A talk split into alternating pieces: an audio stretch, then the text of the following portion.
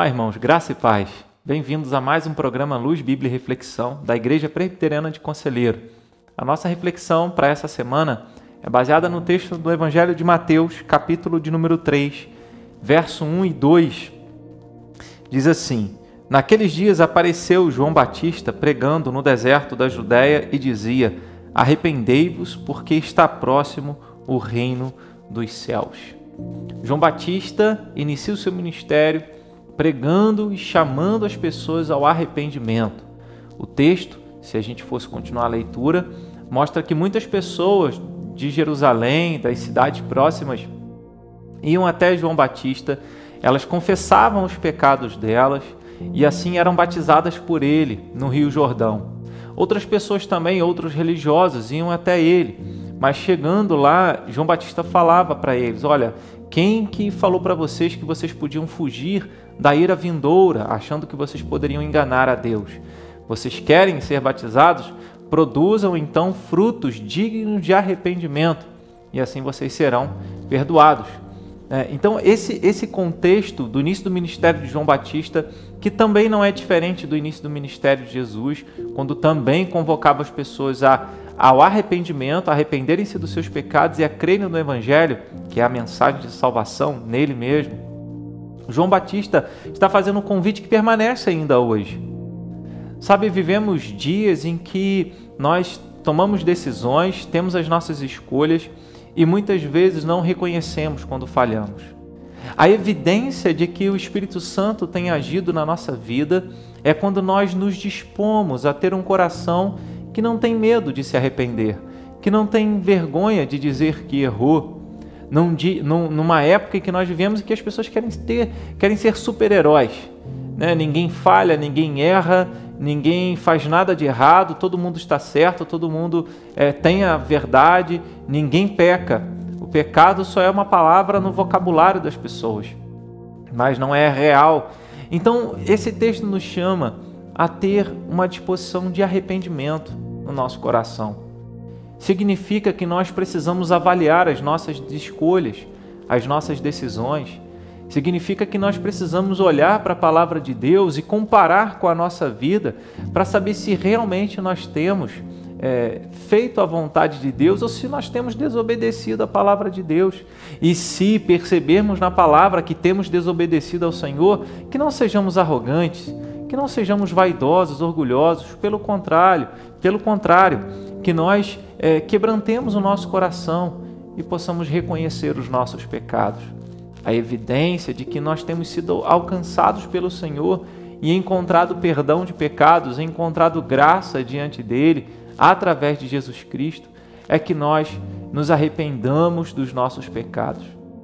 Então, que tal fazer uma reflexão nessa semana sobre o seu comportamento, sobre as suas atitudes, sobre o que você fala, deixa de falar, sobre a forma como você lida com as pessoas, sobre a forma como você se relaciona com Deus, sobre a forma como você conduz a sua própria vida. E avaliar tudo isso à luz da Bíblia Sagrada. Quem sabe é nesse momento que você vai se arrepender e que maravilhoso é quando nós nos arrependemos dos nossos pecados e encontramos perdão de Deus. Naquela, naquela noite em que Pedro, o apóstolo Pedro, negou a Jesus, ele sai e chora amargamente. E é com o coração arrependido que ele pula do barco quando Jesus estava na praia esperando eles. Jesus, Pedro pula do barco e ele vai ao encontro do Senhor Jesus, né, arrependido daquilo que havia dito, de ter negado o Senhor três vezes naquela noite antes que o galo cantasse. Né? Que Deus possa olhar para o seu coração e ver que o seu coração está disposto a se arrepender. Há um, uma informação nesse texto também importante, embora não tenha lido, tenha apenas mencionado. Devemos nos arrepender de todos os nossos pecados. Existem alguns pecados que nós cometemos, algumas ações que nós cometemos, que é difícil voltar atrás. Não tem como a gente consertar. E aí, o que nós fazemos a partir daí? Quando é, João Batista ele diz aos religiosos: produzam frutos dignos de arrependimento. Ele está dizendo: olha, demonstrem verdadeiramente no dia a dia de vocês que vocês se arrependeram. E se existem alguns pecados que nós cometemos que não tem como voltar atrás, não tem como consertar, Existem alguns erros nossos que não tem como consertar. E é importante falar sobre isso também. Talvez você tenha pecado, você tenha falado, agido de determinada maneira que não tem como consertar. Porque, ainda que você tenha se arrependido, a outra pessoa não aceitou o seu pedido de perdão, a outra pessoa não aceitou a, a restauração, talvez, de um relacionamento, de uma atitude que você tenha cometido. E aí não tem como consertar isso. Mas é importante lembrar que a partir daquele momento que nós nos conscientizamos do pecado e nos arrependemos dele, devemos decididamente resolver no nosso coração: não vou voltar a praticar, não vou fazer de novo e pedir a Deus ajuda nesse sentido. Ó Deus, ó Espírito Santo de Deus, fortaleça a minha fé para que eu não volte a ter aquelas práticas que eu tinha, para que eu não volte a ter aquele determinado comportamento que eu tive no passado e que eu me envergonho dele. Então, ainda que existam algumas situações que não tem como voltar atrás, nós podemos resolver daqui para frente fazer aquilo que é certo. E esse é um fruto de um arrependimento sincero. Alguém que decide, a partir daquele momento, não praticar de novo, não errar de novo, não voltar à, à vida de, uma, é, de um coração rendido ao pecado.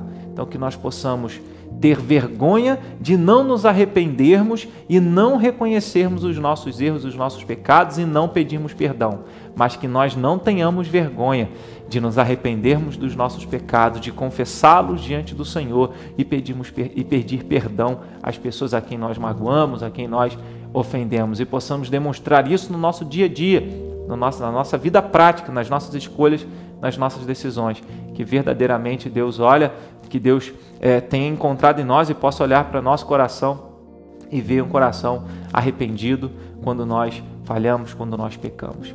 E assim é nesse coração que se arrepende que nós encontramos paz, que nós encontramos perdão, porque é dessa maneira que Jesus convoca as pessoas: arrependei-vos e creiam no Evangelho. Então é necessário também arrependimento além da fé em Jesus como nosso Senhor e como nosso Salvador. Que Jesus olhe para você e veja um coração disposto ao, ao arrependimento dos seus próprios pecados. Tá bom? Fique na paz, que você encontre verdadeira paz no arrependimento. Deus te abençoe.